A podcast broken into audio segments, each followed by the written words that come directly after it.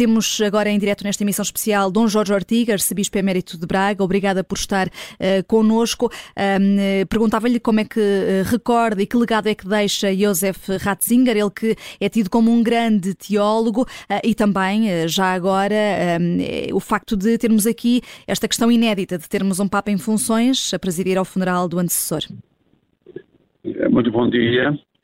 Não é fácil sintetizar porventura escolher uma palavra possa dizer quem foi eh, um Papa, eh, uma palavra que tenha caracterizado a sua vida. Foram muitos os Papas que a história da Igreja teve e todos eles foram marcando eh, a época com algo de original e de particular. Na verdade, para os tempos que correm, essa palavra que usou é mais adequada. Né?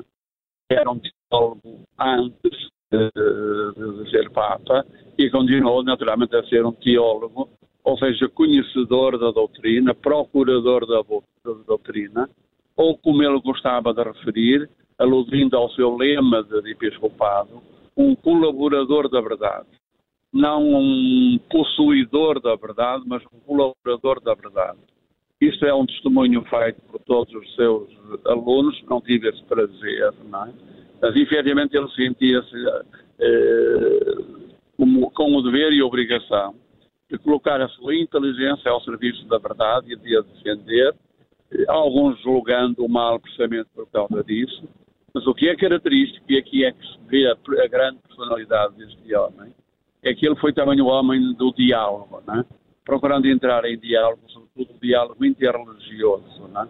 Nós sabemos que não era muito hábito antes do Concílio Vaticano II este diálogo interreligioso e depois mesmo com o mundo mais oriental, eh, antes de João Paulo II, mas ele procurou interpretar, digamos, essa ligação da Igreja com outras crenças, com outras religiões, com outras verdades, né? procurando eh, não impor, mas procurar juntos o que é que poderia ser a verdade de bem para a humanidade daquela época e daquele momento. Para mim, o Papa Bento XVI é essencialmente grande, por isso mesmo, procurador da verdade, colaborador da verdade, mas eh, alguém que procurava com os outros, não o fazia sozinho, procurava dialogar, procurava estabelecer pontos. Né? Os resultados que conseguiu, isso é sempre muito relativo. O que é certo, esta semente ficou e continua nos tempos que correm. Não? E, e conseguiu de... Eh, impor o, o, pontificado, eh, apesar de ter uh, sucedido a João Paulo II, que foi um desafio difícil na altura.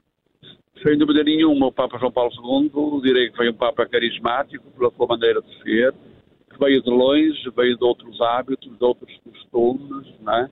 e, e o Papa Ratzinger um temperamento alemão, um temperamento rígido, mais ocidental, mas ele conseguiu, inclusive, conciliar, conseguiu fazer a passagem sem conflitos, sem problemas. Isto é muito importante, porque poderia, porventura, acontecer o contrário, surgir uma oposição ou contra oposição, o que não aconteceu. Foi uma continuidade, foi como um completar aquilo que, porventura, o Papa João Paulo II não conseguiu realizar. Não é? Até neste aspecto, a sua inteligência foi grande. É? Uhum. Agora, o facto de, neste momento, é? ele eh, ter renunciado, ter estado este tempo todo, é? fazendo aquilo que ele disse que quis viver o resto dos seus dias para rezar e sofrer pela Igreja. Também é maravilhoso, digamos. Já não fala tanto da inteligência, dos seus das suas capacidades intelectuais, bem que continuou a intervir, continuou a escrever, ou pelo menos a responder a, a entrevistas, fazendo um livro, é? mas dedicou àquilo que era essencial, que era a oração pela Igreja, para que a Igreja pudesse crescer nesta comunhão com o mundo inteiro, repito, não com o mundo inteiro e não apenas com o católico, é? mas ao mesmo tempo, digamos também, oferecendo a sua vida, seria de dor, seria de sofrimento, por porventura querer fazer muitas coisas que não fez. Não é? Quem sabe é de imaginar até, tenha tido ideias, pensamentos, é? concepções diferentes em relação a tantos problemas que surgiram e ter sofrido por causa disso mesmo. Não, não esqueçamos, digamos, também a coragem com que ele enfrentou o problema da pedofilia, não é? Ela, ele surge praticamente no seu tempo, é? Foi com o seu tempo que ele eh, surge esse mesmo problema. Ele não teve medo dele, enfrentou, não é? E a partir daí nós verificamos depois também a coragem e a ousadia do Papa Francisco, até nesse campo, um problema tão controverso e tão problemático da Igreja moderna, ele conseguiu ser resposta para aquilo que a Igreja está procurando fazer e que com certeza irá chegar a algumas conclusões práticas dentro daquilo que naturalmente é possível. Portanto, foi um Papa para a sua época, um Papa que não foi de transição, como quem diz de passagem, só para preencher algum tempo, mas um Papa que soube fazer ponte em termos de continuidade com o Papa João Paulo II, com o novo dinamismo que teve, e este Papa Francisco com outro espírito, também muito aberto, numa conciliação muito grande, sem conflitos de espécie nenhuma, mas sempre na amizade, na harmonia, em pouquíssimas intervenções, mas com consciência de uma missão que realizou até ao fim. Está a, grande para os dias de hoje. Uhum. Está a dizer, Dom Jorge Ortiga, que uh, uh, o Bento, Papa Bento XVI acabou por abrir caminho também uh, ao Papa Francisco. Nessa questão da, da, da, pedofilia, dos casos de, de pedofilia na Igreja, acabou por conseguir impor a vontade que tinha de que, de, que, de facto, os casos fossem revelados e, e que acabasse a pedofilia na Igreja, ou acabou por desistir depois? Eu não direi propriamente isso. Eu direi que a Igreja não teve sempre problemas. Quem conhece o mínimo da história da Igreja, como é o meu caso, sabe que efetivamente a Igreja foi deparando permanentemente com problemas, de todo, o género. Não é? Eh, basta percorrer algumas páginas da história da Igreja, mesmo do passado, para ter vergonha dessas, dessas páginas da história da Igreja. Porque a certa Igreja enfrentou-se sempre com esses problemas e com essa realidade à medida que iam surgindo. É? E, portanto, aqui foi o caso. Acontece um, como aconteceram outros. Eu dei esse exemplo, poderia dar outros. É? E o Papa Bento XVI, não, como se costuma dizer na gíria popular, não quis tapar o sol com a peneira, mas enfrentou também de frente e abriu a porta, dizendo que era preciso também este problema, é encontrar uma solução para ele, como a Igreja ao longo da história encontrou problemas para tantos outros problemas gravíssimos que a Igreja teve no passado. É? E depois o Papa Francisco continuou e está continuando realizando esta missão. Mas não foi o único problema que o Papa Bento XVI teve que ter. Se nós percorrermos um bocadinho a sua história, particularmente no campo da teologia, nós verificamos isso mesmo um homem grande, porque detectou os problemas, teve consciência dos problemas, não os ocultou, não os escondeu, mas confrontou-se com eles, procurando efetivamente dar o sentido que o Evangelho deveria dar a esses mesmos problemas. Aí mostra também a sua grande eh, capacidade, digamos, de diálogo com o mundo moderno, com este mundo moderno, que muita gente não compreende, não é? Que, que é diferente, que evoluiu. Estamos numa época nova, como se costuma totalmente dizer, e ele, talvez um pouco mais apegado em termos de formação teológica àquilo que nós podíamos chamar tradicionalismo, ele não foi tradicionalista, ele foi consciente dos problemas que teve, que aconteceram naquela altura, e procurou encontrar resposta para eles com o devido tempo, não chegando à conclusão, porque os problemas não se resolvem do dia para a noite, né?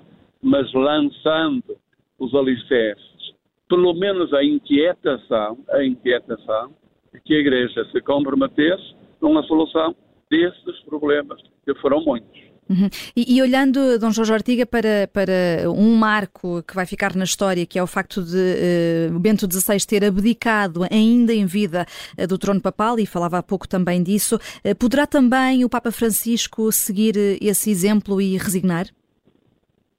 Evidentemente que ninguém sabe, é um assunto que, que como conhece melhor do que eu, lhe é colocado permanentemente.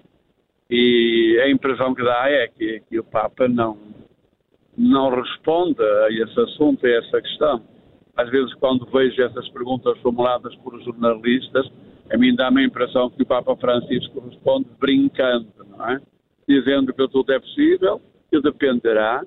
Estou plenamente convencido que agora, se o Papa Francisco chegar à conclusão de que também ele não tem capacidade para ir respondendo a estes grandes desafios que afetam a Igreja, também ele irá naturalmente realizar aquilo que outros no passado não o fizeram, porque a vida no passado era mais igual.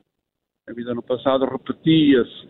Hoje os problemas são, são variadíssimos. O que hoje é um problema, amanhã é um outro problema totalmente diferente. Não é?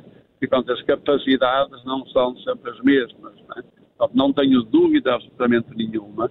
Não sei, nem imagino, nem quero saber o que é que o Papa Francisco pensa sobre, sobre o assunto. Estou convencido que se chegar a essa conclusão de que, na verdade, não tem capacidade para responder aos problemas que vão surgindo, ele também tomará uma medida idêntica, até porque ela já não foi a primeira vez, já aconteceu noutras ocasiões e com certeza que agora irá acontecer muitas mais vezes para o futuro. Quer dizer que uh, Bento XVI acabou por uh, gerar aqui um, um, novo paradigma na forma de encarar a, a, liderança da Igreja? Sim, sim, sem dúvida nenhuma. O Papa era, era Papa para sempre, não é? Apenas um Papa tinha resignado na história da Igreja. Lá está, ao reconhecer a sua incompetência, um monge eh, simples, um Celestino V, sem conhecimento da realidade, escolhido, escolhido por talvez para resolver um problema uh, que isto aconteceu, porque a escolha dos, dos, dos, papas às vezes também tem naturalmente as suas grandes interrogações, não é? E ele reconhece que não era capaz pediu a resignação e isso aconteceu. E agora o futuro dirá a mesma coisa, já não dessa maneira, porque os cardeais agora conhecem-se suficientemente, é? mas vejo, sobretudo por razões de saúde, ou então, quem sabe, depois também de incapacidade perante nova, as novas, os novos desafios colocados. É? Eu repito mais uma vez, outrora a vida estava formatizada, era tudo uniforme, né? e as respostas praticamente eram as mesmas. É?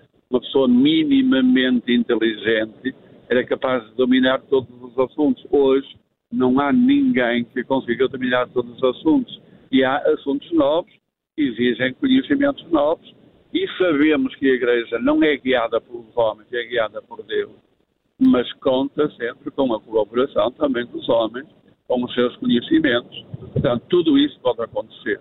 Nós não podemos fazer futurologia, eh, veremos o que acontecerá e caminhemos. Nesta altura, aquilo que importa agora é rezar o Papa Bento XVI, prestar-lhe a justa homenagem. E essa homenagem já agora, uh, Dom Jorge Ortiga, uh, uh, o funeral foi anunciado há pouco, vai acontecer na próxima quinta-feira, dia 5 de janeiro.